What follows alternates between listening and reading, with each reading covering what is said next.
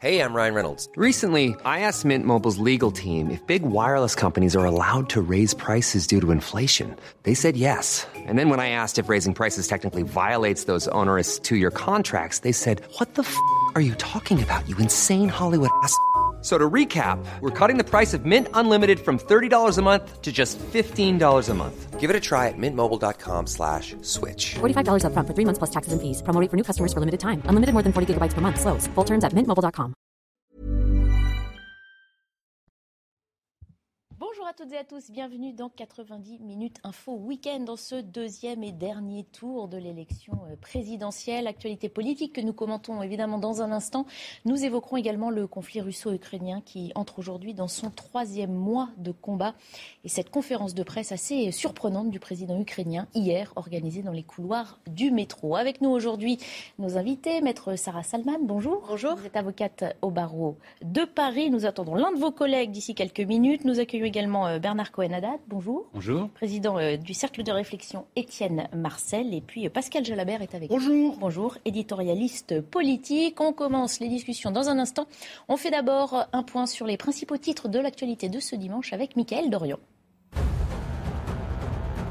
C'était le taux de participation à midi, 26,41% pour ce deuxième tour de l'élection présidentielle. Les départements où les Français se sont pour le moment le plus déplacés aux urnes sont le Gers, le Jura et l'Ain. Les plus faibles taux de participation se trouvent dans le Val d'Oise, à Paris et en Seine-Saint-Denis. Un prêtre a été agressé de plusieurs coups de couteau ce matin dans l'église Saint-Pierre d'Arène de Nice.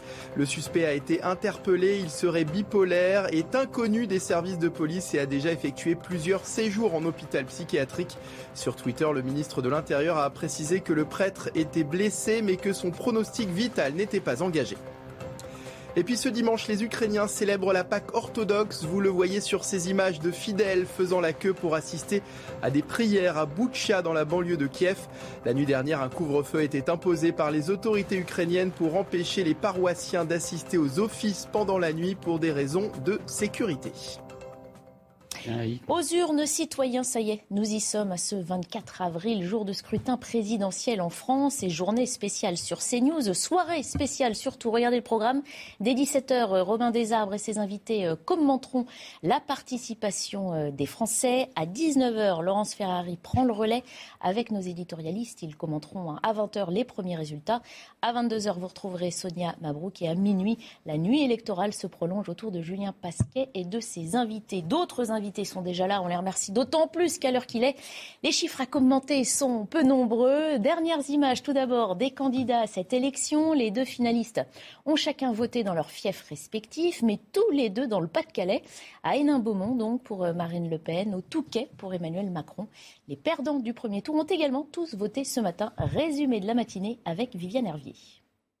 Des deux candidats pour ce second tour à l'élection présidentielle, Marine Le Pen est la première à avoir voté dans son fief à Hénin-Beaumont, dans le Pas-de-Calais, peu après 11 heures. La candidate du Rassemblement national s'est prêtée au jeu des selfies avant de glisser son bulletin dans l'urne.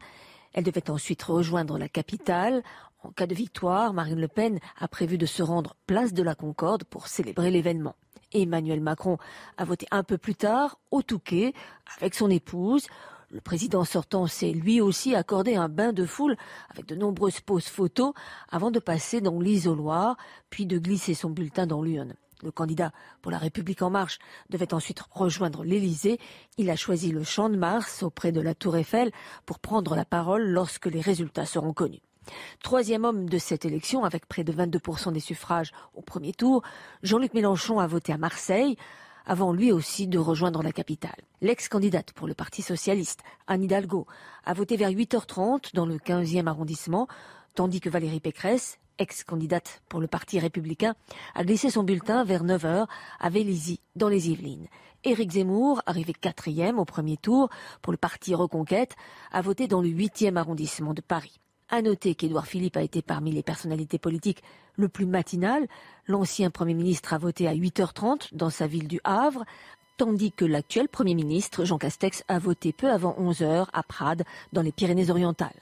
Enfin, l'ancien chef de l'État, François Hollande, a accompli son devoir de citoyen en Corrèze, à Tulle, la ville dont il a été maire entre 2001 et 2008. Nicolas Sarkozy a pour sa part voté par procuration. Notre quatrième invité est arrivé, maître Jean-Claude Beaujour. Bonjour à vous, vous êtes euh, avocat. Alors, avant qu'on commence la discussion, justement, je vous rappelle que la loi nous oblige à une réserve. Hein. Nous ne pouvons en aucun cas divulguer la moindre information susceptible d'influencer le vote des Français qui continuent à se rendre aux urnes. Le seul chiffre que nous pouvons commenter à l'heure qu'il est, c'est celui de la participation. On va pour cela rejoindre Sandra Buisson au ministère de l'Intérieur. Sandra, quelle est la participation de ce deuxième tour? Eh bien, à la mi-journée, à midi, 26,41% des électeurs s'étaient rendus dans leur bureau de vote pour donc voter ce second tour de la présidentielle. C'est un point de plus qu'au premier tour à la même heure, mais deux points de moins qu'en 2017 au deuxième tour où le taux de participation atteignait 28,23% à la même heure pour un duel qui opposait déjà Emmanuel Macron à Marine Le Pen. Il faudra attendre 17 heures et une nouvelle évaluation du taux de participation pour avoir une idée plus précise du comportement qui aura été adopté par les citoyens entre sursaut de participation et refus de choisir. À la mi-journée, les citoyens qui se sont le plus mobilisés sont ceux du Gers avec 34,46% de votants et du Jura avec 34,38% de votants. En fin de peloton, on trouve euh, Paris à 20,71% de taux de participation et seulement 15,37% de participation en Seine-Saint-Denis. Merci beaucoup Sandra Buisson. Merci également à Geoffrey euh, Defebvre qui vous accompagne. 26,41% de participation à midi, c'est presque deux points de moins euh, que, de, que 2017. Comment interprétez-vous ces chiffres bah, Il faut voir le verre à moitié plein. C'est quand même plus qu'au premier tour. Déjà, il faut voir ça. Après, il faut voir ça d'un point de vue conjoncturel. Nous sommes tous en vacances. Il fait beau. Il faut aussi prendre, non mais réellement ce paramètre. Après, je pense que Paris, c'est tout simplement Paris se lève plus tard. Je l'interprète aussi comme ça. Non mais moi, par exemple, je serais jamais allé voter à 8h30. Jamais. Je suis allé voter à 11h, laborieusement. J'ai fait la file. Et je pense donc qu'il faut vraiment attendre 17h. Et puis, il faut aussi voir si dans les abstentions, c'est une abstention de conviction ou une abstention de flemme. Ce qui n'est pas exactement. Enfin, le résultat est le même, mais ce n'est pas pareil. Oui, quand on parle d'abstention, alors il, faut différencier. Il existe deux types d'abstention. C'est ce qu'on appelle l'abstention homogène, c'est-à-dire qu'elle est conforme à peu près à ce qui se fait tout le temps par catégorie d'âge, mhm. par catégorie sociale, par territoire et par sensibilité politique. Et ensuite, il y a des abstentions différentielles, qui sont des abstentions de choix. Alors ça, on ne les connaît pas encore, hein. il faut attendre les, enquêtes euh, post-électorales. On pourra quand même en avoir une idée en regardant la carte des territoires sur lesquels l'abstention était la plus forte. Alors là, il y a quand même un mimétisme avec le premier tour. Le Gers, et il faut le souligner, mhm. euh, ce département du sud-ouest, la Gascogne, euh, est toujours en tête comme il était au premier tour, et la Seine-Saint-Denis est toujours en euh, lanterne rouge. Donc bon, on, est sur une tendance qui semble à peu, près suivre. Voilà, la question, que, comme le, disait très bien Sarah, c'est de savoir qui s'est abstenu. Mhm. et pourquoi? Et pourquoi Parce que c'est pas pareil de dire je m'abstiens par conviction, de je m'abstiens parce que je vais en vacances. C'est pas, quand même pas non, c'est pas Même si le résultat est le même. Ceux qui s'abstiennent parce qu'on est en vacances, on va appeler ça une abstention plutôt homogène. Voilà. En revanche, euh, quand c'est par conviction, c'est là qu'il y a de l'abstention différentielle. On l'a vu avec euh, certains candidats qu'on ne va pas nommer, euh, qui se sont abstenus par réelle conviction. Et puis, elle avait beaucoup joué au municipal, au régional et au précédentes Les La présidentielle, c'est quand même l'élection il y a le plus fort taux de C'est celle qui mobilise le plus d'ordinaire. C'est vrai que ce week-end-là est d'ailleurs le seul commun euh, aux trois zones hein, potentiellement en, vacances. Euh, ça n'aide pas, mais c'est vrai que d'autres années, on a parlé de la météo, mais finalement, la météo, ça peut jouer dans les deux camps. C'est-à-dire, il fait trop beau euh, pour aller voter, il pleut, je ne sors pas pour aller voter. C'est comme mettre le foot le jour du débat. Enfin, je veux dire, les dates, on les connaît cinq ans à l'avance, et à chaque fois, on se débrouille pour qu'il y ait un événement. Donc bon. Je crois que vous l'avez dit, l'élection présidentielle, c'est quand même l'événement phare de notre vie républicaine et démocratique. Si on ne va pas voter à l'élection présidentielle, c'est un choix, c'est une affirmation aussi euh, de ne pas vouloir voter à une élection présidentielle. Euh, vous savez que dans nos institutions, euh, au début de la Ve République, le vote n'était pas prévu au suffrage universel pour le président de la République. Il faut quand même le rappeler, hein, puisque la révolution, en tout cas la révolution démocratique, a été faite en 62, puisque en 62 a été voté le passage du président de la République au, au suffrage universel. C'est important, mais moi je ne m'inquiète pas de ces chiffres. Pourquoi? Parce qu'il y a, on l'a vu, euh, à la fois il fait beau, c'est des retours et des départs en vacances dans les grandes métropoles. il y a quand même souvent dans les grandes villes tous les bureaux de vote qui ferment à 20h, donc il y a encore de la marge. Donc on verra à 17h si cette tendance. C'est-à-dire qu'on rappelle que c'est le chiffre de midi. Hein, donc à midi, c'est vrai qu'il bah, y en a qui vont à la messe, d'autres qui vont faire du sport, d'autres qui vont faire leurs courses, leur marché.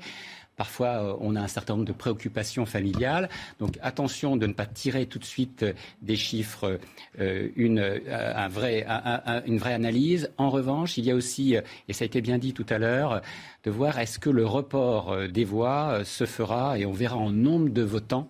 Et c'est là où on verra si ce scrutin du duel des mêmes deux candidats apporte quelque chose ou aura suscité un intérêt, voire un désintérêt en fonction de l'abstention ou du vote blanc. Et du vote blanc. Et du vote blanc. C'est les deux qui sont importants. Vous avez raison. On avait déjà battu un record de vote blanc en 2017. Alors, le record d'abstention, rappelons-le, il date de 1969.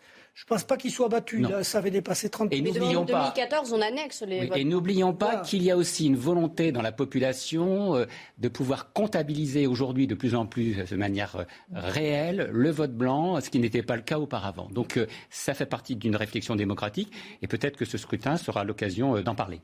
Je crois que si à cette heure il est encore trop tôt pour tirer les enseignements, 2%, plus 2%, moins 2%, ça n'est pas considérable. Je crois que le vrai sujet, c'est pourquoi est-ce que les gens ne vont pas voter, se sont abstenus ou ne sont pas intéressés par euh, ce scrutin.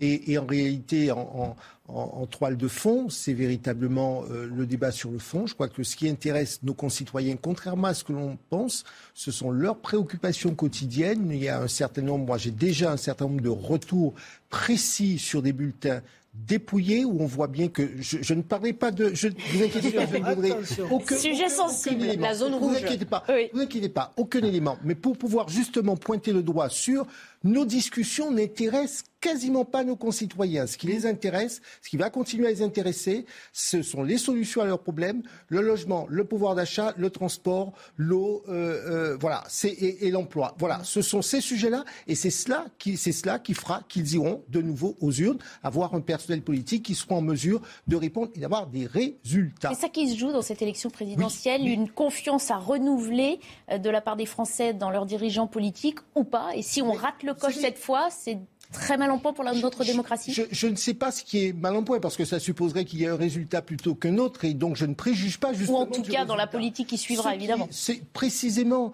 euh, ce qu'il faut bien comprendre, c'est que nos concitoyens ont un certain nombre de difficultés. Des sujets ont été posés. La question, euh, euh, la question du pouvoir d'achat a été posée. La question des retraites a été posée, etc.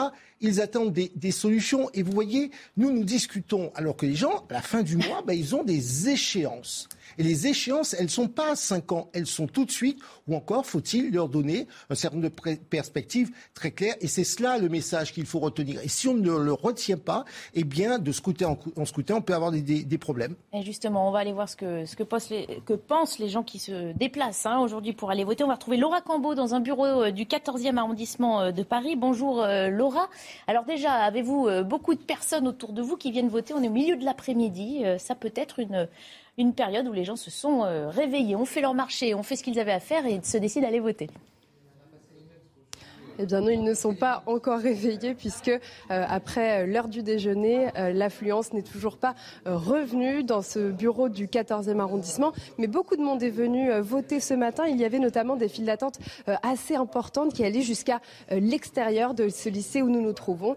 On nous confie qu'il y a plus de 50% des électeurs du bureau qui ont pour l'instant voté. Les assesseurs nous expliquent qu'il y a eu beaucoup de procurations cette année. En tout cas, on vous propose d'écouter plusieurs témoignages d'électeurs que nous avons interviewé ce matin.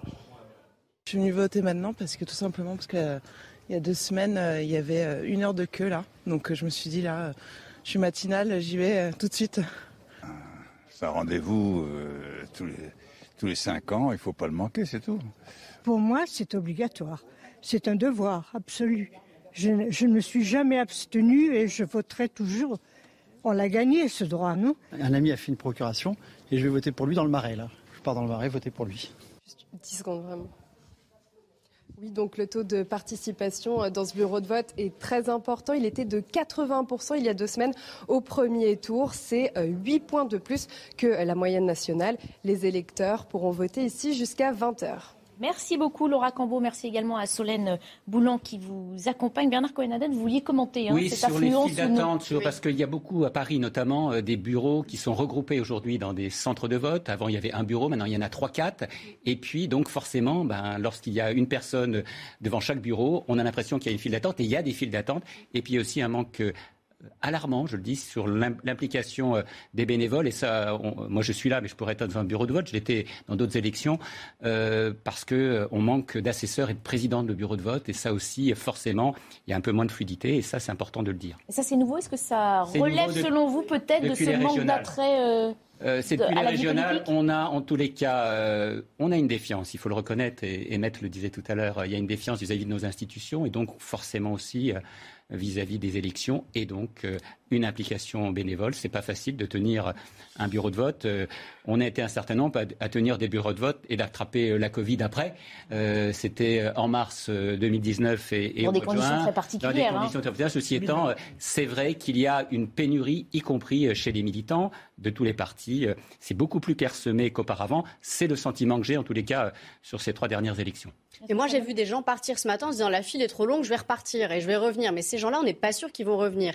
Et j'ai trouvé que c'était pas. Bon, alors ça doit dépendre des bureaux de vote, mais les assesseurs me disaient on n'est pas assez nombreux. Donc ça rejoint vraiment ce que vous dites. Et alors c'est vrai que certains leur ont apporté des boîtes de chocolat. J'ai trouvé que c'était plutôt sympa. Et je trouve qu'il y a aussi une sociologie du vote. On le voit en Seine-Saint-Denis. On a vu aussi à Neuilly-sur-Seine. C'est pas du tout. Euh, on va y revenir euh, dans un instant pour revenir sur les départements où on a voté euh, le plus et le moins. Mais d'abord le rappel des titres de l'information de ce jour avec Mickaël Dorian.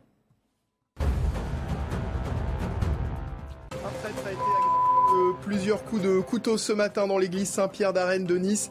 Le suspect a été interpellé, il serait bipolaire, est inconnu des services de police et a déjà effectué plusieurs séjours en hôpital psychiatrique. Les Français de Shanghai privés de vote pour le deuxième tour de l'élection présidentielle. La raison, le confinement très strict imposé dans la ville chinoise depuis plusieurs semaines.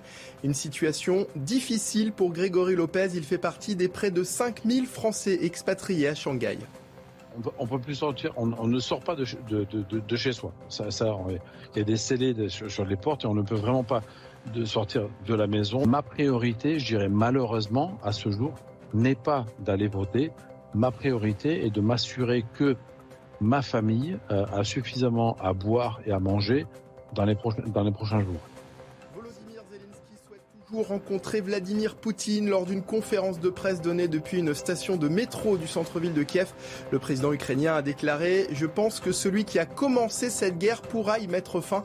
Il prévient toutefois qu'il abandonnera toute négociation avec Moscou si ses militaires à Mariupol venaient à être tués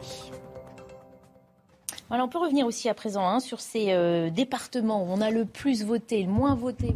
Vous vous, rappeliez hein, tout à l'heure, Pascal Jalabert, que la Seine-Saint-Denis est malheureusement souvent euh, euh, dernière, en tout cas la région parisienne. On peut sans doute commencer peut-être par ceux dans lesquels on a le plus voté. Donc le Gers arrive en tête à 34,46% de participation, puis le Jura, puis l'Ain. quelle réflexion ça vous inspire? Oui, le, Lot ne doit pas être loin. Hein. En principe, sont toujours les mêmes. Euh, donc des territoires plutôt ruraux où on se lève tôt et, puis où, euh, ben, euh, dès le début du XXe siècle, le sentiment républicain a été très fort.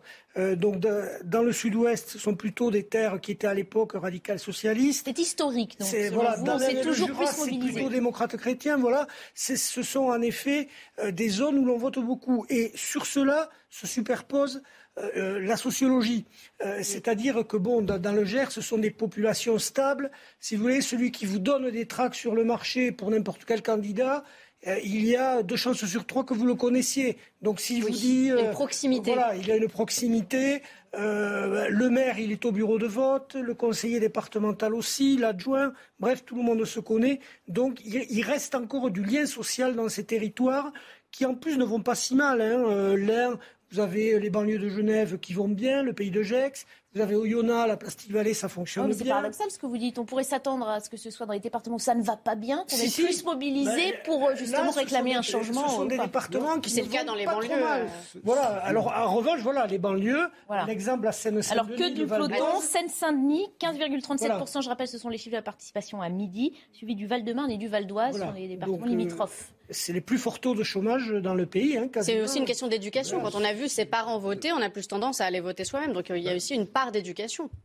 Enfin, je, pense qu'il y a effectivement une tradition politique dans certaines régions où effectivement la stabilité euh, de la population fait que cette tradition politique est maintenue.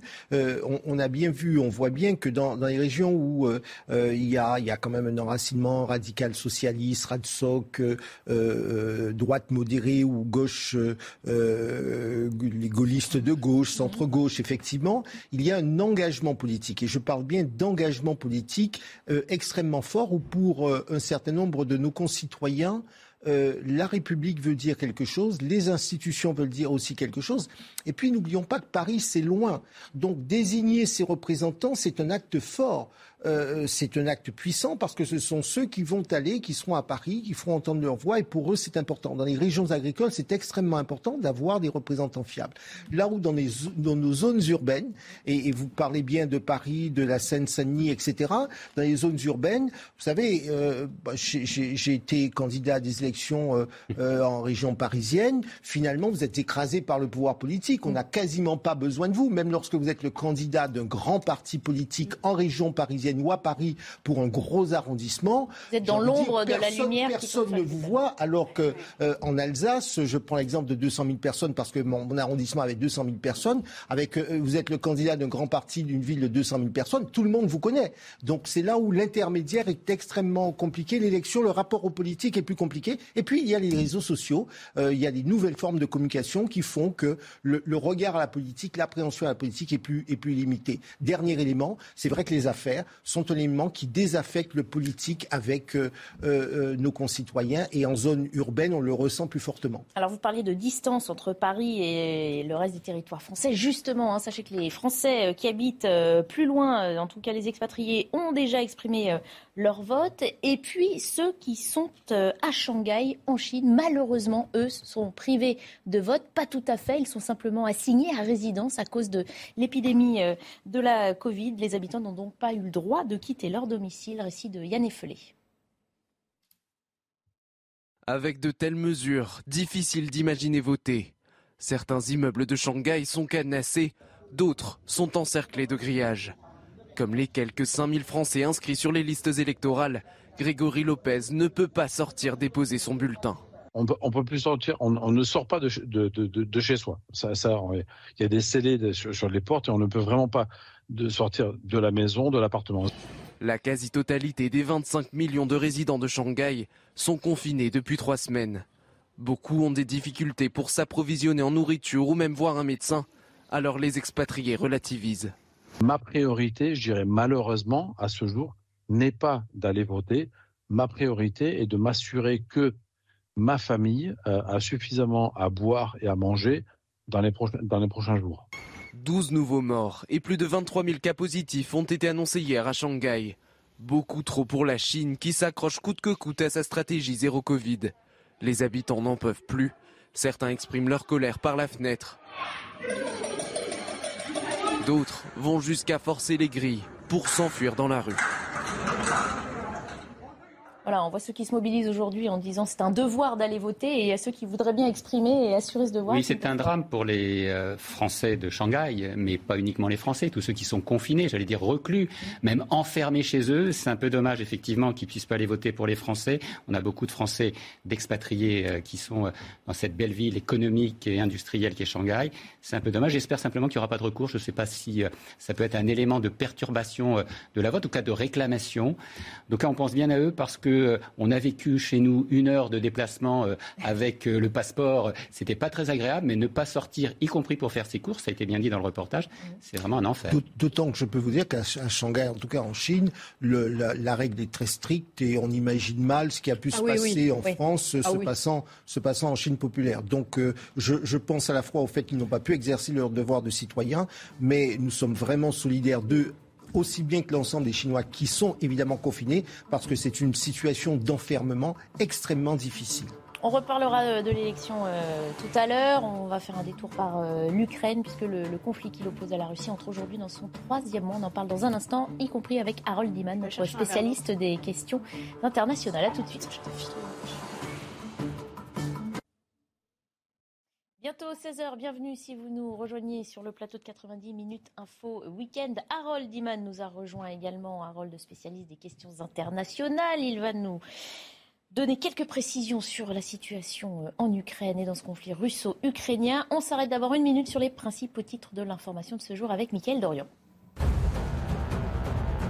Les deux candidats finalistes ont tous les deux voté dans le Pas-de-Calais ce dimanche pour le deuxième tour de l'élection présidentielle. Marine Le Pen à Hénin-Beaumont vers 11h30 et pour Emmanuel Macron, c'était au Touquet peu après 13h. Les bureaux de vote qui fermeront leurs portes à 19h ce soir et à 20h dans certaines grandes villes. Ce dimanche, les Ukrainiens célèbrent la Pâque orthodoxe. Vous le voyez sur ces images de fidèles faisant la queue pour assister à des prières à Boutcha dans la banlieue de Kiev. La nuit dernière, un couvre-feu était imposé par les autorités ukrainiennes pour empêcher les paroissiens d'assister aux offices pendant la nuit pour des raisons de sécurité. Et puis Israël ne changera pas le statu quo sur l'esplanade des mosquées. Les musulmans prient sur le mont du Temple. Les non-musulmans peuvent seulement visiter. Il n'y a pas de changement et il n'y aura pas de changement, a déclaré le ministre des Affaires étrangères israélien. Ces derniers jours, des violences ont éclaté dans ce lieu sensible de Jérusalem après des attaques meurtrières perpétrées par des Palestiniens en Israël et des représailles menées par l'armée israélienne en Cisjordanie. L'Ukraine entre aujourd'hui, je vous le disais, dans son troisième mois de guerre. L'ONU appelle à une trêve immédiate à Mariupol afin de permettre l'évacuation de quelques 100 000 civils encore coincés dans ce port presque entièrement contrôlé par l'armée russe. Une trêve demandée également par les autorités ukrainiennes à l'occasion de la Pâque orthodoxe, mais qui ne surviendra sans doute pas. On va revenir dans quelques minutes hein, sur cette euh, conférence de presse tenue hier par Volodymyr Zelensky. Une scène incroyable d'un président ukrainien dans les couloirs du métro entouré de drapeaux jaunes et bleus et répondant aux questions de dizaines de journalistes massés devant lui. Mais d'abord, on revient sur euh, ce déplacement, celui d'Anthony Blinken, le chef de la diplomatie américaine. Déplacement qui est encore pour l'instant seulement annoncé à Kiev aujourd'hui. On va en parler avec euh, Harold Iman. Bonjour euh, Harold. D'une part, ce déplacement, donc puisqu'on n'a pas encore vu officiellement Anthony Blinken dans les rues de Kiev aujourd'hui, il est seulement annoncé. La question qu'on se pose au-delà, c'est est-ce qu'il va se produire et surtout est-ce qu'il peut changer la diplomatie qui a tendance à, piétiner euh, dernièrement? Oui, alors euh, c'est euh, Volodymyr Zelensky lui-même qui a annoncé qu'il venait pendant la conférence de presse dont on parle dans le métro. Il a dit, d'ailleurs, il sera là et demain avec son ministre de la Défense. Bon, normalement, les Américains n'annoncent jamais un déplacement ministériel en temps de guerre dans la zone de guerre. Ça, c'est une règle de prudence normale. Euh, donc, ils n'ont ni confirmé ni infirmé. Donc, vraisemblablement, il va apparaître d'un instant à l'autre, ou pire, demain matin. Euh, alors, est-ce que la, diplomatie piétine euh, Moi, je ne crois pas. En tout cas, ce déplacement peut-il un peu faire changer les choses? Il est avec le ministre de la Défense. Donc, le ministre des Affaires étrangères va parler guerre. genre, il y a telle guerre, il y a telle négociation possible, vu l'avancement et la progression de la guerre. Je crois que, personnellement, je crois qu'il ne faut pas séparer diplomatie et guerre. Mhm. C'est très bien que si on pas la guerre, il n'y en a que la diplomatie. Mais là, les deux marchent ensemble. Donc, Anthony Blinken n'est nullement quelqu'un qui essaye d'arrêter le conflit. Mhm. Euh, il, a il a essayé de trouver une solution avant. Euh, ça n'a pas marché, donc on a embrayé directement sur la guerre. Donc il est là avec son ministre de la Défense et c'est un signal pour Moscou aussi. On n'est pas venu pour trouver une, rapidement une issue que Volodymyr Zelensky ne demande pas vraiment. Alors il dit oui, je voudrais que tout cela s'arrête. J'aimerais bien rencontrer en face à face euh, Vladimir Poutine, euh, qui est d'ailleurs euh, à la tête d'un pays de salauds, puisqu'il tue des enfants à Odessa. Mais il faut quand même le voir, et qui mieux que moi peut aller le voir. Donc, Sauf qu'on a déjà vu des dirigeants hein, se rendre sur place euh, ça veut dire que cette visite d'Anthony Blinken s'inscrirait simplement dans une, une liste euh, qui continue de dirigeants qui viennent sur place et qui ne changerait pas plus les choses que le déplacement d'autres personnes Ah bah ceux, qui viennent promettent des armes. Chaque euh, étranger qui est venu a envoyé des armes. Euh, les Polonais, les Tchèques, les, Slovaques, les Slovènes, enfin tout le monde envoie ce qu'il a et de plus en plus. Donc si Lloyd Austin, ministre de, la Défense américaine, y va, c'est qu'on va envoyer du lourd derrière. C'est pour connaître des, conditions dans lesquelles ça peut passer. Tout en sachant que les États-Unis euh, ont toujours dit qu'ils ne voulaient pas être en première ligne dans la guerre. Donc c'est toute la difficulté, c'est on veut aider, mais jusqu'à quel point pour qu'on ne soit pas considéré comme parti euh, en, première ligne au conflit, parce que là encore, à la fois, le président l'a rappelé, mais je ne suis pas certain, je parle sous le contrôle de d'Harold, je ne suis pas certain que la majorité euh, euh, la population dans sa majorité euh, est favorable à, un conflit dans lequel les États-Unis seraient partis. On a encore en tête l'histoire de l'Afghanistan, les conflits internationaux, et aujourd'hui on n'est plus dans cette doctrine. Euh, L'Amérique ne va pas faire euh, jouer les policiers un peu partout dans le monde. Donc c'est là où il faut trouver. Mmh, mmh. J'ai le sentiment que Blinken a la difficulté de trouver ce point d'équilibre, aide, mais jusqu'à quel point? Euh, J'aurais plutôt tendance à croire qu'il est en train de réfréner tout le monde, parce qu'au Congrès, il trouverait une majorité assez facilement pour aller plus loin. Maintenant, à, au Congrès, à moyen terme. Au Congrès, mais, il y a aussi l'opinion publique avec une avec des élections euh, qui, qui, des élections de de mid-term qui viennent assez rapidement. Je ne sais pas si l'opinion publique est favorable à une à partir dans un conflit qui serait un conflit lourd.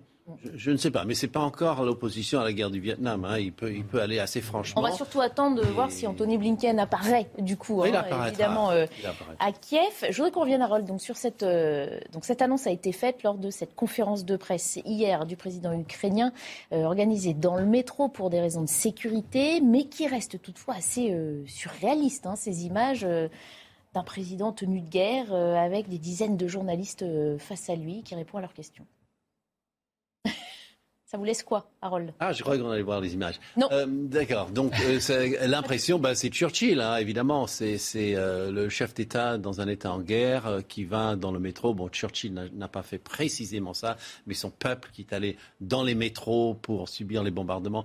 le métro de Kiev étant construit à l'ère soviétique comme un abri anti-bombe, comme mhm. tous les métros mhm. de l'Union soviétique. donc c'est très adapté à cet usage.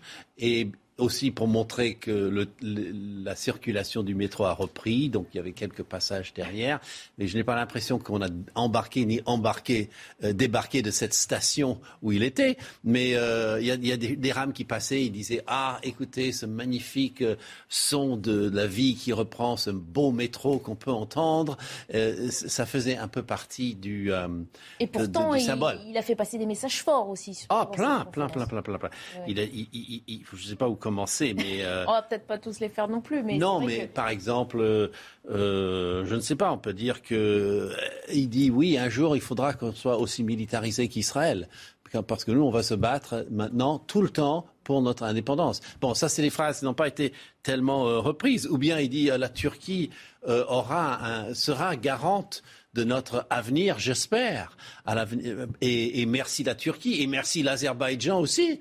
Donc, et puis sur le Karabakh, qui est l'endroit où l'Azerbaïdjan, l'Arménie, la Turquie se battent. Euh, ah, il a complètement botté en touche. Donc, euh, il, sait, où il est. Hein, il sait où il est. Et il a rappelé que les drones euh, turcs tueurs, là, les, les Bayraktar, le moteur est construit en Ukraine. Mm. Donc, il dit c'est quand même un peu nos drones aussi. Voilà, ça, c'est des choses qui sont sorties. C'est un message fort. On va justement, euh, avant de le commenter euh, en plateau, enfin de commenter cette intervention, eh bien, euh, revoir un résumé de son intervention donc, dans le métro hier soir. C'est un sujet de Yann Effelé avec Sybille Delettre et on remercie Harold Diman. Merci.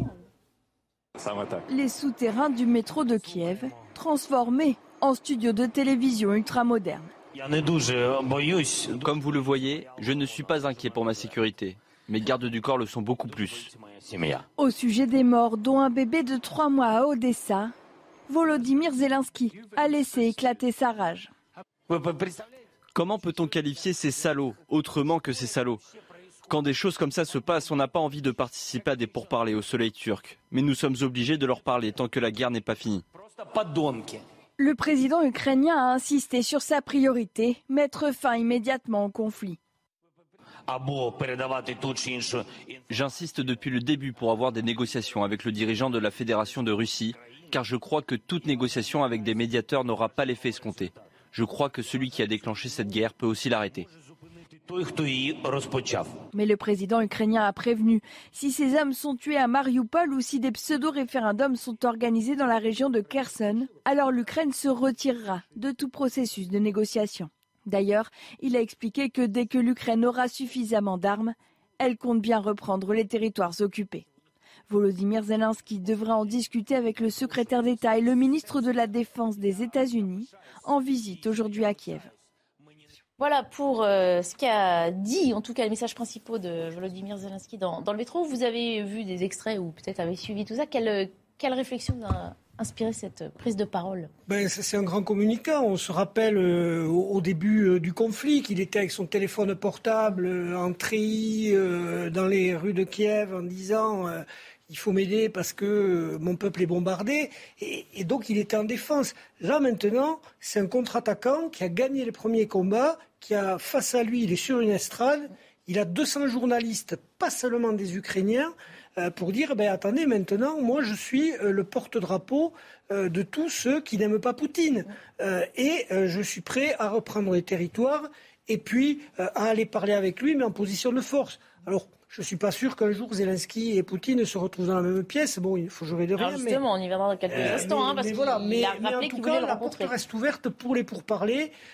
comme souvent dans les guerres en parallèle, eh bien, il y a les deux, hein, les combats sur le terrain et les pourparlers. Je trouve que c'est un super symbole. Euh, pourquoi? Parce que déjà, c'est dans un métro, il y a un cérémoniel, il y a les étendards, euh, il y a le président qui est en tenue militaire, mais sans aucune décoration. Vous l'avez remarqué, mhm. contrairement euh, aux brochettes des, généraux soviétiques, russes en tous les cas. Donc, il reste quand même à sa place, c'est-à-dire de, commandeur de l'armée, mais pas, il n'en fait pas trop. Et puis, où on voit bien dans, ce qui ça, a été bien dit par Harold, il a lancé la main tendu la main à Poutine qui ne veut pas le voir, parce que Poutine ne veut pas le voir, ne le respecte pas, ne le reconnaît pas. C'est assez fort, parce qu'il a déjà gagné une étape. Qu'est-ce qu'il a gagné, euh, Zelensky? Il a gagné l'intervention dans le conflit de manière détournée, on l'a dit ensemble les uns et les autres, à travers l'envoi d'armes de tous les pays européens, y compris la France, on peut le dire, euh, et euh, d'aide technique et militaire de manière, euh, je vais dire, discrète, pour pouvoir faire en sorte que ce conflit traîne. Il n'y a plus de négociations diplomatiques. En revanche, il y a une, une négociation sur le terrain. Et maintenant, il y a un enjeu médiatique. Et là, j'ai l'impression qu'il prend la main. Je pense que M. Poutine a fait aussi une erreur de débutant. Il a sous-estimé son adversaire. Parce qu'au début, il y avait une réelle asymétrie. Et cette asymétrie, elle est en train de s'affaiblir parce qu'on l'a vu. M. Zelensky, il parle comme un chef d'État qui s'adresse aussi à sa population. Il veut les rassurer, il veut protéger et il s'adresse à l'opinion internationale. Donc ça, c'est vraiment, je pense, quelque chose que Poutine n'avait pas pris en compte. Ça paraît incroyable quelque part. On se dit, on ne parle pas d'un tout petit pays, hein, la Russie. On ne parle pas euh, d'un pays très nouveau sur l'échiquier a, a mis le mot de russisme. Mais ça, c'est vraiment un signe fort aussi. Il a pas employé le terme poutisme, mais de russisme, ce qui veut dire qui veut que ça s'inscrive peut-être dans la durée. C'est pas cantonné à une personne physique, mais à un pays. Donc ça, c'est aussi un signe. C'est pas un problème de pays, excusez-moi. C'est pas un problème tout simplement euh, de capacité militaire. C'est un problème de mouvement et de modernité. Excusez-moi de le dire. Et là, on voit bien qu'on a quelqu'un qui est dans son siècle, qui défend sa peau aussi et celle de son peuple. On n'est pas dans la même dans la même problématique. Un discours en, en, trois directions pour euh, le président Zelensky. Euh, tout d'abord pour son, pour son peuple, là où il est, il est sur le terrain, il est avec eux, il est leur chef, il est le leader. Donc c'est une affirmation euh, euh, franche et nette de ce que en, en, période de guerre, il reste le leader. Deuxième direction pour Poutine, il est très dur parce qu'il dit c'est une bande de salauds, il y va franco, mais il dit malgré tout, et ça c'est un message qu'il envoie non pas à Poutine, mais qu'il envoie aussi à tous ceux, à tous les occidentaux à qui il demande de l'aide, c'est de dire vous voyez, moi, je fais le maximum pour pouvoir trouver une solution. Je dis que je suis prête à le rencontrer. Je dis que je suis prête à. Donc, si les choses ne fonctionnent pas, c'est bien à cause de lui. Donc, vous, vous avez intérêt à me faire confiance et à ne pas faire confiance à Vladimir Poutine. Donc, on voit bien qu'il a euh, ce, ce, ce, discours qui s'adresse aussi bien à Poutine euh, euh que euh, aux, aux, Occidentaux au moment même où se discute, et on vient de le dire, au moment même où on se, se discute, le fait de lui donner plus d'armes, moins d'armes quelle quantité, en quelle qualité, quelle qualité, quel type d'arme. Donc tout cela va jouer. Il va pouvoir dire, ben regardez, moi j'ai fait le maximum. On ne peut pas faire confiance à Poutine et je vous demande de euh, m'apporter tout le soutien. Oui, le soutien du monde occidental, il l'a déjà. On sait que ce monde occidental a choisi son camp. ça tienne dans la durée. Je ne suis pas un spécialiste de questions militaires, mais vous savez, au-delà des questions de principe, il y a un la durée, deux la quantité, Trois, la qualité. Alors, je ne vais pas vous développer tel ou tel type d'arme, mais j'imagine que selon que l'on envoie tel ou tel autre type d'arme, ça n'est pas la même chose. Il faut aussi des gens qui puissent entraîner le personnel militaire, conduire, euh, conduire euh, euh, ou utiliser du matériel militaire. Si on vous donne une Kalachnikov, je suis pas certain que vous pourrez l'utiliser sans entraînement. Moi non plus. Donc c'est, oui, encore que ce ne soit pas le plus dur, mais, mais c'est un exemple très simple. Pour on a appris qu'il y avait de la formation en cours au Royaume-Uni aussi. Les soldats ukrainiens étaient formés au Royaume-Uni. D'où la question de la durée. Mais, mais ces, ces choses-là ne se font pas en 24 heures. On ne peut pas dire ben, on a besoin de tel type d'armes, et dès demain, les choses seront opérationnelles, et c'est sur le terrain que ça se joue. Oui, et puis il y a aussi la date qui n'est pas prise au hasard. Euh, on est sur la bataille de Mariupol avec euh, dans cette usine hein, euh, des, militaires et des civils ukrainiens coincés par les, forces russes séparatistes. Et, et là, c'est une bataille importante. Pourquoi? Parce que si Vladimir Poutine ne sort pas vainqueur de Mariupol, euh, eh bien, euh, devant son opinion, ah oui, qu'est-ce que vous avez ramené? Ben, Pas grand-chose. Et en même temps, si ça termine en bain de sang, euh, il a également le mauvais rôle, en partie vis-à-vis de son opinion et surtout vis-à-vis de la communauté internationale et des Ukrainiens. Donc on a vu que hier, Vladimir Poutine a, dit mais non, à Mariupol, il n'y aura pas de, il n'y aura pas de civils tués, à vérifier. Mais en tout cas, c'est une, voilà, c'est une bataille clé et Zelensky pousse cet avantage maintenant où euh, la situation est quand même très compliquée pour l'armée russe. On continue d'en parler dans une minute, le temps de faire le point sur les principaux titres de l'information de ce jour avec Mickaël Dorian. Les deux candidats finalistes ont tous les deux voté dans le Pas-de-Calais ce dimanche pour le deuxième tour de l'élection présidentielle. Marine Le Pen à Hénin-Beaumont vers 11h30 et pour Emmanuel Macron c'était au Touquet peu après 13h. Les bureaux de vote qui fermeront leurs portes à 19h ce soir et à 20h dans certaines grandes villes. Le président ukrainien a pris la parole depuis la cathédrale Sainte-Sophie de Kiev, debout face caméra dans ce haut lieu du patrimoine culturel du pays. Volodymyr Zelensky a imploré Dieu de sauver tous les Ukrainiens, les Ukrainiens qui célèbrent la Pâque orthodoxe ce dimanche. Et puis des sachets de pistaches rappelés en raison de traces de pesticides. Après les pizzas Buitoni et les chocolats Kinder, ces pistaches décortiqués commercialisés dans les magasins Grand Frais s'ajoutent à la longue liste des produits rappelés ces dernières semaines. Ces pistaches dépasseraient les limites autorisées de pesticides fixées par l'Union européenne. Vous évoquiez, hein, euh, effleuré, Pascal euh, aussi les, négociations, parce que justement, le président ukrainien a rappelé que si euh, ces militaires étaient tués autour de cette Assyrie de Mariupol, eh ben, il n'y aurait plus de négociations possibles. C'est toute la question qu'on se pose. à quel pas prix un coup de poker Parce que est-ce qu'il peut vraiment arrêter les négociations alors que la seule sortie possible de ce conflit se fera par la négociation? Toute, sortie de conflit se fait par la négociation. Bien sûr, mais quand il, non, mais bien sûr, mais quand il sera, oui, mais on parle plus de cesser le feu là, par exemple. On n'en parle plus. Bah, on va, on va revenir au. Voilà, on va peut-être y revenir. C'est une façon d'y revenir, probablement. Oui, mais s'il y a une rencontre, en réalité, la rencontre, elle va formaliser les négociations qui auront eu euh, antérieurement. Je veux dire, quand on arrive au stade de la rencontre, a priori, c'est que les négociations ont eu lieu déjà en amont. À mon sens. A priori, oui. de toute façon, les négociations ne s'arrêtent jamais. Après, il faut savoir le niveau. Euh, il y a ce qui est principal, accessoire, secondaire. voilà, euh, ce qui est voilà ça, le contenu, et puis les personnes qui négocient pour le moment, on est quand même sur des discussions. On en a beaucoup parlé il y a quelques semaines et puis plus du tout. C'est vrai que c'est aussi le risque dans ce conflit, c'est qu'au bout d'un moment, ça s'amenuise et que l'opinion internationale s'en détourne. Et c'est aussi pour ça que M. Zelensky a fait cette conférence. Il y a une réalité qui est une réalité dont vous n'avez pas parlé les uns les autres, excusez-moi, mais c'est la réalité économique. Mm, c'est bien euh, d'être euh, ici ou là, c'est bien d'envoyer des armes, c'est bien d'envoyer des blindés. Euh, on voit bien que certains n'arrivent pas à avoir de l'essence, mais ça a un coût pour les économies de chaque pays, ça a un coût aussi pour les alliés, et ça a un coût y compris pour, de manière afférente, de manière collatérale pour nous-mêmes, puisque, je ne sais pas si vous avez vu les uns et les autres, aujourd'hui acheter une bouteille d'huile dans nos supermarchés ou chez nos petits, comment dirais-je, revendeurs, c'est paradoxal extrêmement difficile puisque certains stocks qui pensent qu'on n'aura plus de papier toilette et plus euh, d'huile d'arachide. Il y a un vrai problème, en tout cas sur l'économie. Tout ça a un coût. Ça a un coût, bien entendu, pour les matières premières puisque nos entreprises ont un problème d'exportation et d'importation, non seulement avec l'Ukraine, mais l'ensemble euh, des, pays limitrophes, puisqu'on exporte beaucoup de bois, vous savez, euh, pour faire des meubles euh, de, l'Ukraine, mais ce bois est travaillé en Pologne ou en Roumanie. Aujourd'hui, ces pays ont des problèmes d'approvisionnement et de fabrication. C'est donc une réalité, mais ce n'est pas uniquement une réalité pour la France, pour l'ensemble de l'écosystème de l'Europe du Nord. Et c'est ça sans doute qui, à un moment, entraînera les politiques, à travers la diplomatie économique, à faire un pas les uns les autres. Je sais bien que la Russie a les moyens. Euh, l'Europe aussi de pouvoir dépenser de l'argent. Ceci étant, on a vécu 24 mois de Covid et les caisses sont quand même extrêmement vides, à la fois pour la Russie et pour les alliés, si je puis me permettre. Et puis dans ce conflit, on sent aussi la détermination de Vladimir Poutine, hein, qui lui peut être très peu sensible à ces arguments économiques concernant en plus euh, d'autres pays. Poutine est un tsar, euh, c'est le chef de sa diplomatie, le chef des armées. Il ne veut pas perdre la face et ce sera ça, tout simplement, qui sera son baromètre, point barre. D'où la bataille de Mariupol. Euh, s'il la perd, ben, il a déjà échoué à, à, gagner une guerre éclair, parce que rappelons-nous, ce qu'il a quand même vendu aux Russes, c'est que dans 15 jours, on allait maintenir l'ordre. Ça, il a échoué.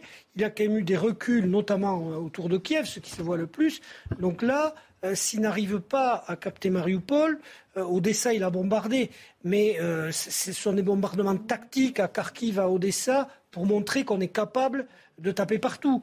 Euh, mais c'est pas un objectif. Ce pas et on ne parle pas du rôle de la Chine qui, doit ah intervenir également là-dedans. ce sont tous les acteurs qui ne sont pas, qui sont un peu acteurs de, du jeu, mais qui ne sont pas à la table des, des négociations premières, qui sont la Chine, qui sont l'Inde, la Turquie, euh, euh, voilà, tout ça. Y, compris, y compris derrière des pays dont on n'entend pas beaucoup parler, mais aux Nations Unies, il y a, y a, une majorité de pays africains qui n'ont pas, je n'ai pas le chiffre exact, mais qui n'ont pas dénoncé l'attitude, les, les euh, les, les, violences euh, euh, russes, euh, eh bien, on sent bien que tout ça est, en toile de fond et, que ce sont des éléments qui seront à prendre en, considération. tout état de cause se rejoue également pour nous une recomposition de ce qu'on a appelé la communauté internationale. Elle est extrêmement fragmentée et, à travers ce conflit, on voit bien que cette fragmentation ne fait pas euh, de, la seule voie occidentale la voie qui, tire un trait et derrière laquelle tout le monde se positionne. Donc, je pense qu'il y a un jeu qui se fait à ce stade.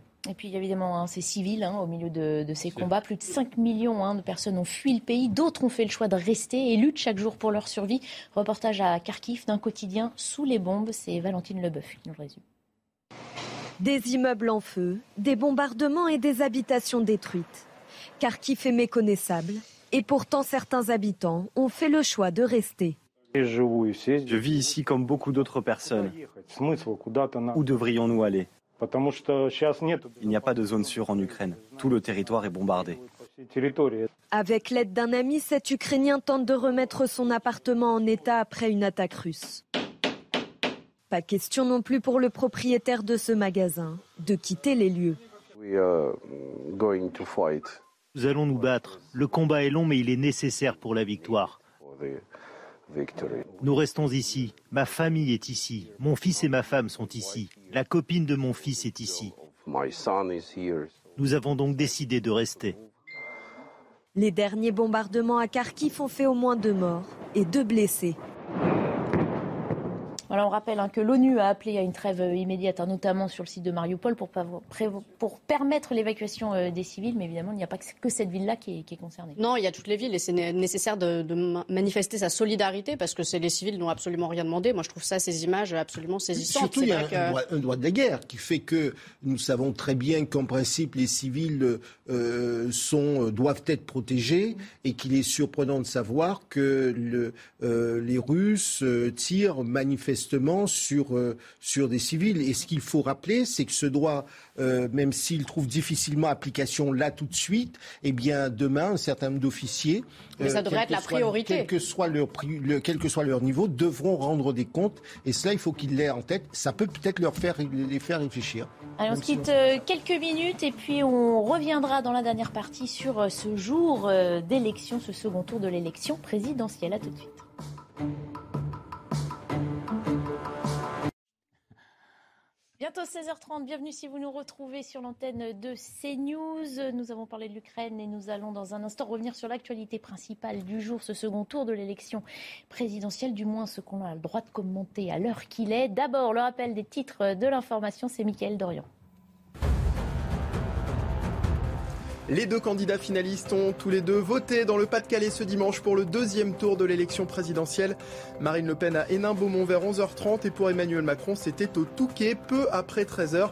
Les bureaux de vote qui fermeront leurs portes à 19h ce soir et à 20h dans certaines grandes villes. Le président ukrainien a pris la parole depuis la cathédrale Sainte-Sophie de Kiev, debout, face caméra.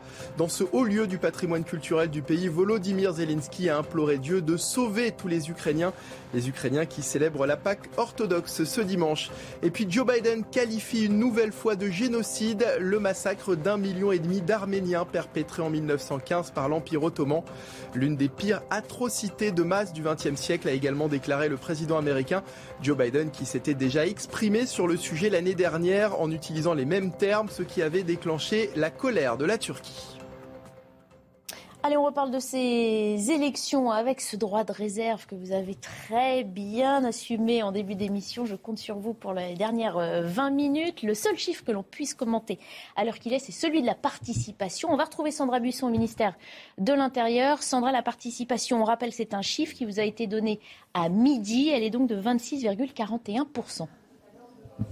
Oui, 26,41%. C'est un taux de participation en légère hausse, un point de plus par rapport euh, au premier tour. Donc il y a deux semaines à la mi-journée. C'est aussi euh, légèrement euh, supérieur au taux de participation du deuxième tour de l'élection présidentielle de 2002 qui opposait Jacques Chirac à Jean-Marie Le Pen. En revanche, c'est deux points de moins qu'au deuxième tour de 2017 où le taux de participation montait à 28,23% à 12 heures pour un duel qui opposait déjà Emmanuel Macron à Marine Le Pen. Sursaut de participation ou refus de choisir, il faut attendre encore un peu jusqu'à 17 euh, heures pour avoir une idée plus précise du comportement euh, des citoyens. Et sur ce point, il faudra aussi être attentif au vote blanc et nul, puisqu'en 2017, pour la même affiche, Macron-Le Pen, c'est 4 millions de bulletins blancs et nuls qui avaient été déposés dans les urnes, un chiffre multiplié par 4 entre les deux tours. Merci beaucoup Sandra Buisson. Merci également à Geoffrey Defebvre derrière la caméra. On va justement aussi aller voir dans un bureau de vote puisqu'on continue de voter hein, jusqu'à 19h et 20h, même dans les grandes agglomérations. Laura Cambeau, vous êtes dans le 14e arrondissement de Paris tout à l'heure, hein, il y a à peu près une heure. C'était encore assez calme. J'aperçois euh, quelques silhouettes derrière vous. Est-ce que les gens sont un peu plus nombreux à venir voter? Oui, effectivement, après l'heure euh, du déjeuner, les Parisiens sont de retour dans ce bureau de vote. Vous le voyez derrière moi. Il y avait également euh, beaucoup de monde ce matin, ce qui explique le taux de participation euh, très important. Il est de 75% à l'heure où je vous parle. Et les assesseurs nous ont confié qu'il y a eu beaucoup de procurations ce week-end de vacances scolaires. On vous propose d'écouter plusieurs témoignages d'électeurs que nous avons recueillis. On s'organise en fonction pour 5 minutes pour, pour passer voter. C'est rapide, hein, c'est assez facile. Il faut juste s'arranger pour être à Paris ce jour-là. Oui, ça se passe tous les 5 ans et puis c'est quand même euh, pour un choix démocratique futur, euh, je pense que c'est utile de bien tenir. Oui, oui j'ai fait 300 km tout à l'heure, là j'arrive pour voter. Que je viens pour voter pour quelqu'un, mais j'ai déjà voté pour moi, pour mon compte ce matin. Il y a deux semaines, lors du premier tour de l'élection présidentielle, 81% des électeurs de ce euh, bureau de vote étaient venus voter. Mais comme je vous le disais, on est déjà à 75% avec un bureau de vote qui ferme dans plus de trois heures. On pourrait donc euh, battre ce score. Merci beaucoup Laura Cambo. Merci également à Solène Boulan qui vous accompagne. On le disait, donc 26,41% de participation à midi. C'est important puisque dans une demi-heure, il y aura un nouveau chiffre de cette participation. En tout cas, le chiffre de midi est donc presque deux points de moins hein, qu'en 2017. Finalement, un ou deux points. Euh, est-ce que c'est si significatif que cela? Alors évidemment, il va falloir attendre 17 heures. Euh, on, peut le voir euh, sous deux facettes. C'est euh, vers à moitié plein, c'est mieux qu'au premier tour. Et vers à ah moitié vide, c'est légèrement moins bien, de deux points quand même qu'en 2017. Voilà, on voit un hein, le comparatif sur les dernières élections. mais ce qui est le, plus étonnant sur cette élection, et on l'a vu au premier tour, c'est que les préoccupations exprimées par les Français à travers leur vote sont différentes selon votre âge, c'est-à-dire on a eu en gros trois catégories de, votants par rapport à l'âge, selon euh, votre catégorie sociale et selon votre territoire. Et tout cela se superpose, y compris l'abstention. Donc euh, une lecture très difficile pour le président élu, quel qu'il soit, parce que euh, eh bien, selon qui on est, selon quel âge on a, euh, selon le métier que l'on exerce, selon l'endroit où l'on vit, on a des centres d'intérêt complètement différents et on attend des réponses différentes. Mais ça, ce n'est pas nouveau. Pardon, mais j'imagine que c'est les mêmes. non, mais là, non, non, mais c'est beaucoup plus segmenté. Mais ah, c'est pas nouveau. Oui. Regardez, faites la comparaison avec 2007, par exemple. On va revoir ouais, le, comparatif sur les différentes élections. 8 points, et c'est là que ça doit nous interpeller. 8 points d'écart entre 2007 et 2022, mhm. euh, ça veut bien dire qu'il se passe quelque chose. Parce que quelle que soit l'analyse sectorielle que l'on fait euh, euh, des votants et des, motivations à voter pour telle ou telle raison, moi je constate qu'il y a entre 2007 et 2022 8 points d'écart. Mhm. Je constate que les, les, gens aussi, nos concitoyens, se désintéressent parce qu'en 2007, les problèmes étaient... Je, je prends l'exemple du logement. on a toujours parlé du logement. Mhm. Euh, c'était déjà au cœur de la campagne en 2007. La question du pouvoir d'achat, euh, travailler, travailler plus pour gagner plus, mhm. avait dit Nicolas Sarkozy, était donc dans la campagne. Et aujourd'hui, si on en est à 26%, ça veut bien dire que nos concitoyens estiment que le résultat euh, n'est pas au rendez-vous. Le résultat alors, n'est pas mais ce qu'il y a, c'est qu'en en 2007, Ségolène Royal, Nicolas Sarkozy, les gens les adoraient. Ils avaient vraiment des fans. Ils avaient, c'était un vote d'adhésion. non, mais laissez-moi finir. C'était vraiment un vote d'adhésion. Là, on a plus un vote. Je ne vais pas citer le nom des candidats, mais de rejet. Je, je pense qu'il faut de temps en temps arrêter de se raconter qu'il n'y a que des questions de personnes. Ah non, mais là, je, regarde les stats, monsieur. Je, crois, euh, je crois, qu'il faut regarder, lorsqu'on a 8 points de différence, c'est pas simplement une question de j'aime un tel, c'est un tel va répondre à mes préoccupations. Oui, mais regardez, ah, on passe de 26 à 34. ma phrase. Un tel va répondre à mes préoccupations parce que dans son programme ou dans ce qu'il propose de faire, il y a une réponse qui répond à mes, euh, qui répond à mes préoccupations. Je constate simplement qu'il y a 8 points de différence. Oui, 8 points de oui parce que les centres d'intérêt individuels ne sont pas pris en compte. Donc, oh, je vais prendre fait trop de macro et pas assez. Mais là, je vais prendre exemple les jeunes. Ben, beaucoup de jeunes n'ont pas voté parce que. 42% bah, d'abstention au premier tour chez les 18-24 ans. Donc euh, là, ça veut tout dire. Hein. Donc c'est pas qu'une question de personne. Donc ça n'est pas qu'une question de personne. Allez, les facteurs sont multiples, effectivement. Moi, je, crois que euh, Jean-Claude a, raison en grande partie. C'est qu'on sort de 36 mois d'expression euh, populaire euh, d'une attente, mhm. une attente euh, programmatique. C'est-à-dire ces programmes, ils ont été faits par le peuple dans la rue ou euh, dans leurs interventions, y compris sur nos plateaux, y compris nous-mêmes parfois, en relayant tel ou tel besoin ou attente ou, ou, envie ou inquiétude.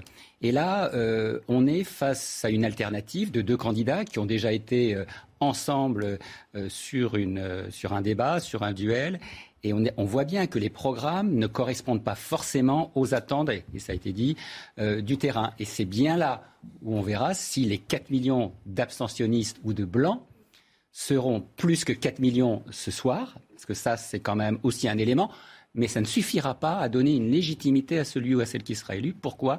Parce que ce sera le différentiel euh, entre l'un et l'autre qui permettra d'avoir une légitimité forte pour faire des réformes. Et c'est là-dessus parce que ce dégringolade euh, de légitimité républicaine et démocratique qu'on a vu depuis plusieurs années et à travers d'autres ces trois dernières élections, que ce soit les municipales, les quatre même, les européennes, aura la légitimité les européennes, alors, effectivement, mais ça ne veut pas dire qu'il n'y aura pas de mouvements sociaux. On a eu des municipales, on a eu des européennes, on a eu des régionales, et maintenant on a des présidentielles. Les européennes ont été un peu une exception. Ça, a été une exception. Ceci étant, l'expression, elle était dans la rue, et maintenant on attend de voir si l'expression, elle se manifestera dans les urnes par un vote euh, tout simplement d'envie ou un vote tout simplement de rejet, voire d'abstention. C'est ça pour moi le grand élément. Et ça a été bien dit tout à l'heure, et c'était pour tous ceux qui ont fait un peu de sciences politiques, une opposition, c'était dit tout à l'heure au début avec les chiffres du Gers et les chiffres de la mhm. seine de Paris, entre les villes, la campagne, les terrains républicains et ceux qui sont en déshérence. On va justement, je vous propose qu'on aille faire un tour hein, dans les, bureaux de vote, puisqu'on parle de 48 millions de Français qui sont donc euh, appelés euh, aux urnes. On l'a rappelé dans un contexte délicat, après une pandémie, et alors que la guerre en Ukraine hein, se poursuit. Alors, dans quel état d'esprit seront-on dans les bureaux aujourd'hui? Reportage de Mathieu Rio. Emmanuel Macron ou Marine Le Pen, c'est l'heure du choix pour des millions de Français. À Paris, des milliers d'électeurs se rendent aux urnes depuis ce matin, un devoir selon eux. On va décider de ce à quoi va ressembler la France pour les cinq prochaines années. Donc je pense que c'est un petit peu essentiel de participer. Pour moi, c'est obligatoire. C'est un devoir absolu. Je, ne me suis jamais abstenue et je voterai toujours. On l'a gagné ce droit, non? Aux quatre coins de la France, les mêmes scènes de file d'attente, comme sur ces images à Lyon, ou ici encore, à Ajaccio. Il faut voter puisque nos ancêtres se sont battus pour voter. C'est un devoir de citoyen. À Strasbourg, certains ont fait le déplacement, mais regrettent la qualité de la campagne présidentielle. J'ai trouvé que cette année, ça faisait encore plus que les fois précédentes enfantillage. Et c'est assez décevant. J'avais pas l'impression qu'on vote pour des adultes, j'ai l'impression qu'on vote pour des enfants qui se battent un peu. C'est dommage. Le choix a été euh, dès le démarrage fait dans ma tête, mais, euh, mais voilà, je trouve que, que, cette campagne manquait un petit peu de, de débat parfois. Les bureaux de vote restent ouverts jusqu'à 19h, 20h dans les grandes villes. On n'a pas parlé euh, encore des jeunes, c'est vrai, de ce vote jeune hein, qui est euh, toujours scruté avec attention. Euh, malheureusement, on sait que c'est ceux qui ont du mal à se motiver aussi pour la vie politique. On voit aussi avec cette dame qui dit ce droit, on l'a gagné. Les, femmes votent depuis 45, elles ont eu ce mmh. droit en 44. Donc on voit aussi que les jeunes, on leur a donné comme ça tout ce qu'ils voulaient. Donc c'est un peu l'enfant gâté. Et je m'inclus dans les jeunes. Moi, je votais pas en 2007, j'avais pas l'âge. on leur a non, mais on leur a donné comme ça. Alors que cette femme, elle se dit, moi, je me suis battue, on l'a pas toujours eu, donc je vote et je voterai jusqu'au bout. Et dans certains pays à l'heure actuelle, on ne l'a toujours pas non plus. Bien sûr. Et moi, je pense que c'est une éducation qu'il faut faire. On a le droit de voter. C'est pas un devoir, c'est un droit, mais il faudrait quand même le faire. On a des pays comme la Belgique où, par exemple, vous n'allez pas voter, vous avez une amende. Là, ce mhm. n'est pas le cas. Cela étant dit, euh, effectivement, il y a ce débat. Est-ce que le, vote doit être une obligation, doit être une faculté euh, ce, ce, soir, on ne résolvera pas. Euh, pourquoi est-ce que les jeunes ont, tendance, ont beaucoup tendance à s'abstenir parce que les préoccupations des jeunes euh, sont complètement différentes de celles du prisme politique général. Aujourd'hui, mhm. moi j'ai des, des, enfants qui sont jeunes, ils vous disent que ce qui les intéresse, euh, c'est effectivement l'avenir de la planète, extrêmement préoccupés par ces sujets. Mhm. Euh, c'est l'emploi, c'est l'instabilité en matière d'emploi, cette insécurité sociale, le besoin de culture. Par exemple, on dit souvent que les Français ne sont pas mobiles, ils seraient par exemple moins mobiles que les Américains, que vous connaissez bien. Euh, Barbara Mais, mais en réalité, les chiffres montrent que ce n'est pas cela qui les freine. Ce qui freine, par exemple, la mobilité, c'est le besoin de structures scolaires, c'est le besoin de structures culturelles, c'est cela qui incite ou qui limite à la mobilité. Donc voilà les préoccupations de, des jeunes. Et si on ne répond pas exactement à cela, eh bien c'est vrai qu'ils disent finalement cela ne nous intéresse pas. Je ne dis pas que ce soit bien de ne pas aller voter, mais, mais j'entends. Ils ont une raison. Ils ont une raison. et finalement, beaucoup de jeunes sont engagés. Oui, euh, sur, sur, les jeunesses, moi je suis assez prudent parce que j'ai fait euh, il y a un an un rapport sur l'égalité et, et, la citoyenneté des jeunesses en Ile-de-France.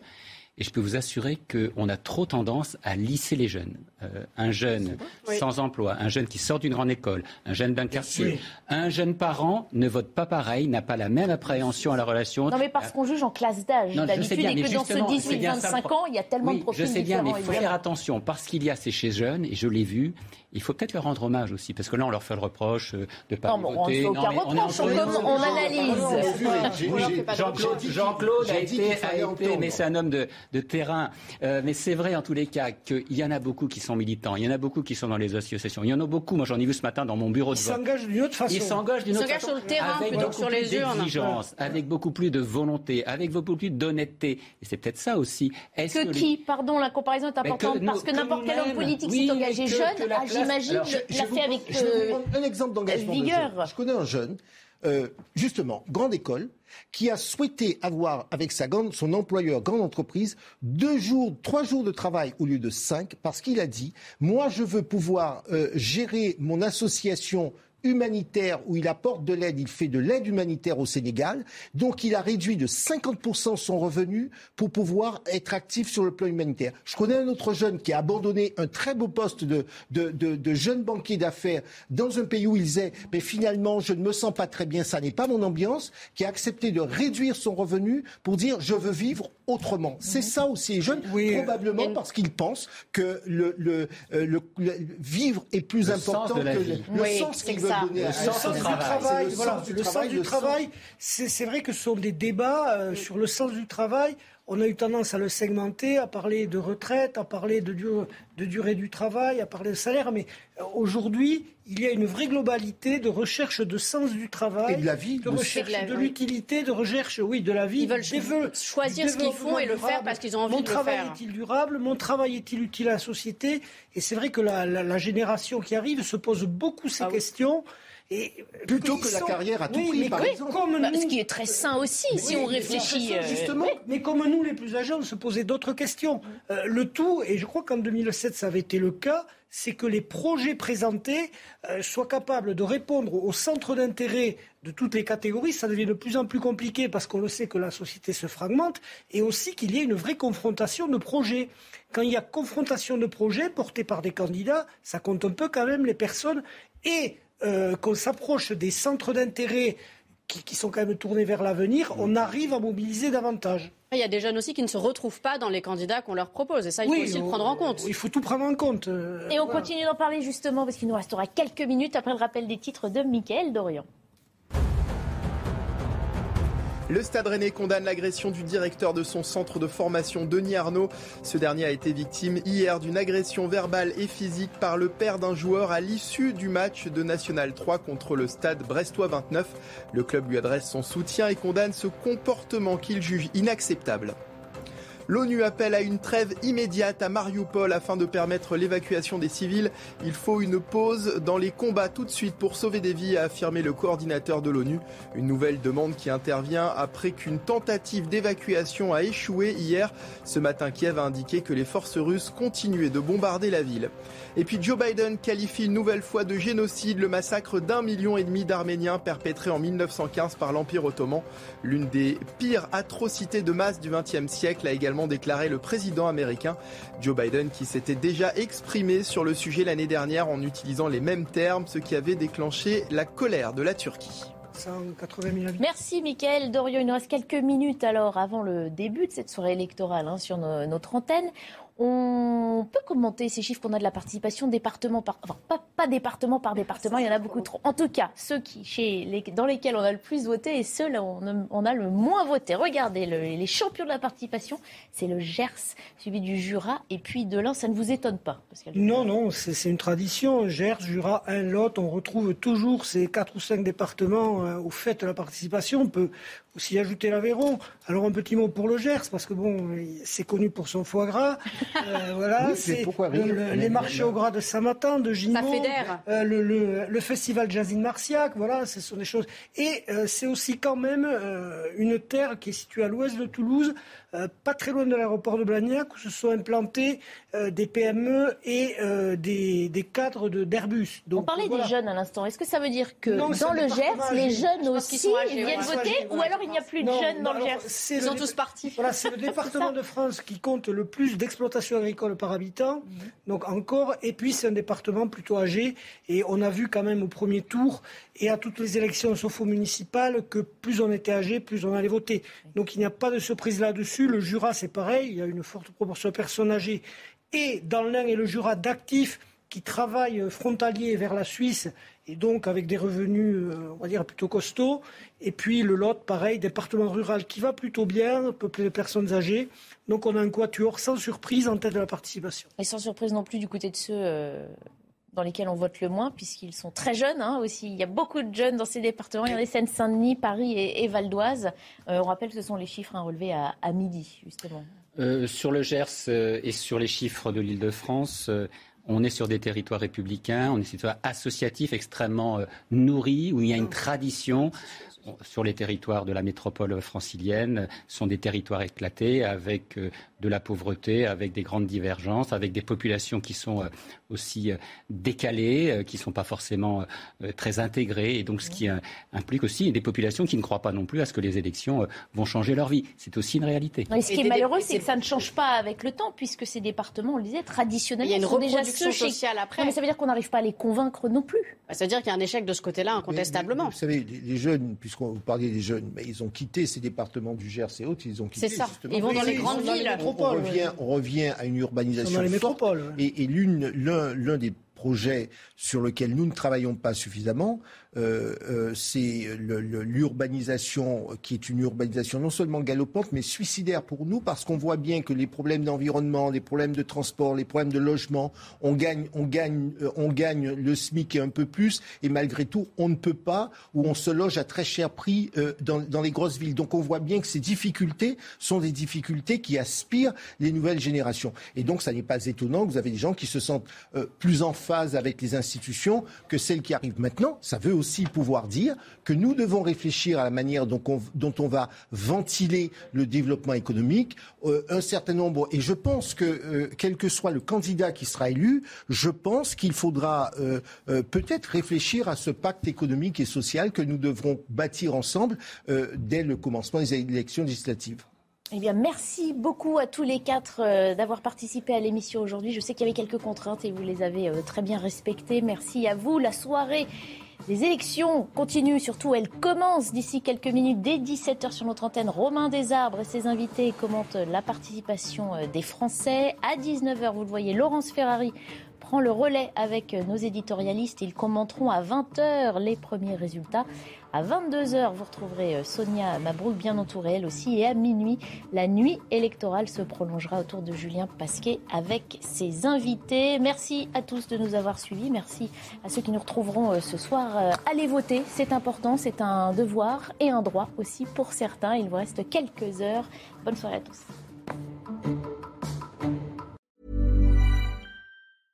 Imagine the softest sheets you've ever felt. Now imagine them getting even softer over time. That's what you'll feel with Bowl and Branch's organic cotton sheets. In a recent customer survey, 96% replied that Bowl and Branch sheets get softer with every wash. Start getting your best night's sleep in these sheets that get softer and softer for years to come. Try their sheets with a 30-night guarantee. Plus, get 15% off your first order at bowlandbranch.com. Code BUTTERY. Exclusions apply. See site for details.